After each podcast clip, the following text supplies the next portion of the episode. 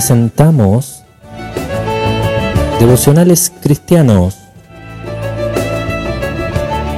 un espacio semanal producido por el área de comunicaciones de la Iglesia Evangelística Renacer.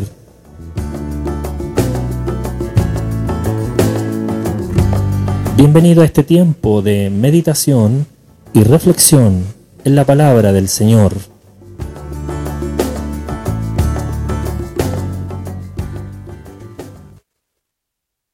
Buenas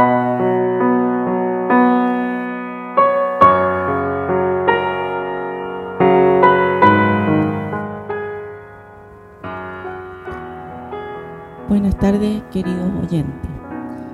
Hoy les voy a entregar un devocional que se encuentra en, Levítico. Hablaremos del holocausto. Levítico es un libro que pareciera que es muy aburrido, poco interesante de leer. Sin embargo, contiene muchas enseñanzas, tanto para los sacerdotes como para su pueblo.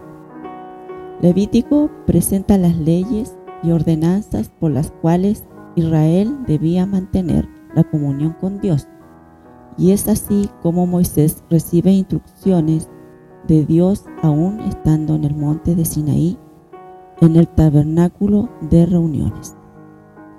El pueblo para poder ser perdonado debía presentar cinco tipos de animales que debían de tener ciertas características como por ejemplo doméstico, de alto valor, mansos y sin defecto.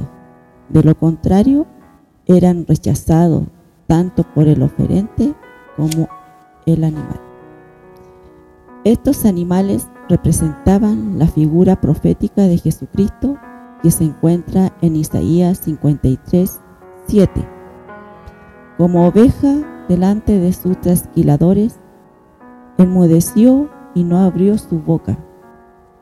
El holocausto significa lo que sube, ya que el animal primero era subido al altar y quemado completamente, y al quemarse subía el humo del animal, y eso era grato a Dios.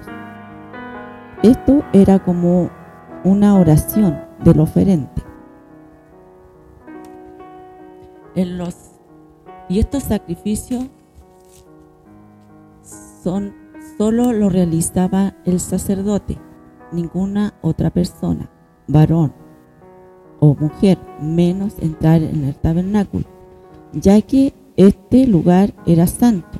Estos animales tenían una forma de colocarlos sobre el altar, ya que cada parte tenía un significado. Le leeré a continuación el versículo en el cual nos estamos enfocando. Eh, Levítico en el 1.17.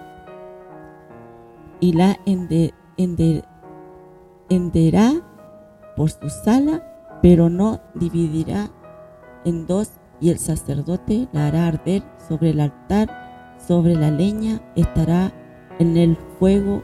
Holocausto es ofrenda encendida de olor grato para Jehová.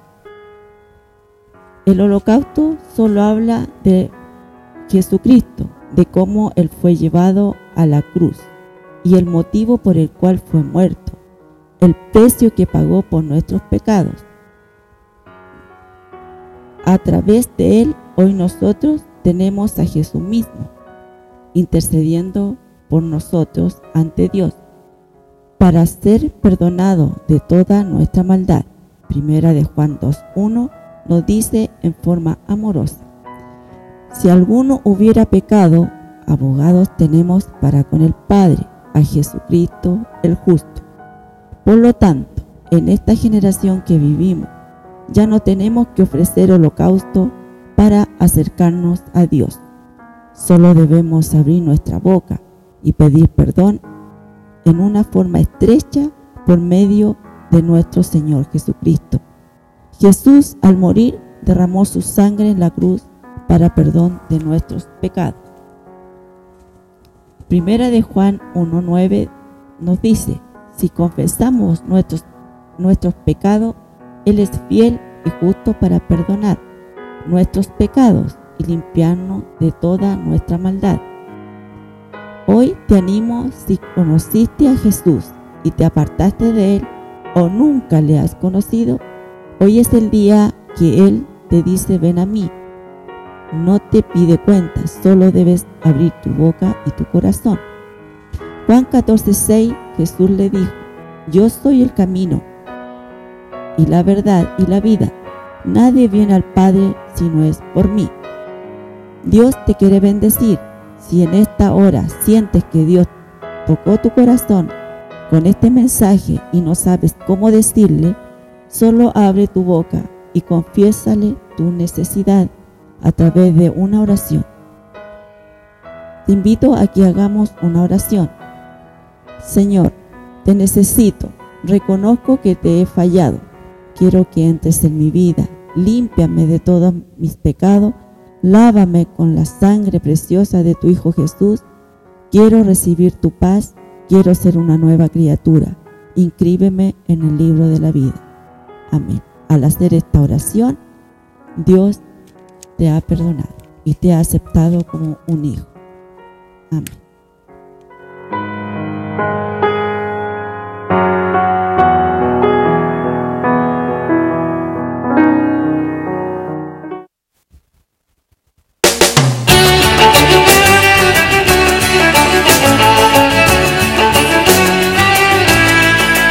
Este, un espacio producido por la Iglesia Evangelística Renacer. Si quieres conocer más sobre nosotros, búscanos en todas las redes sociales. Nos encuentras como Iglesia TPR.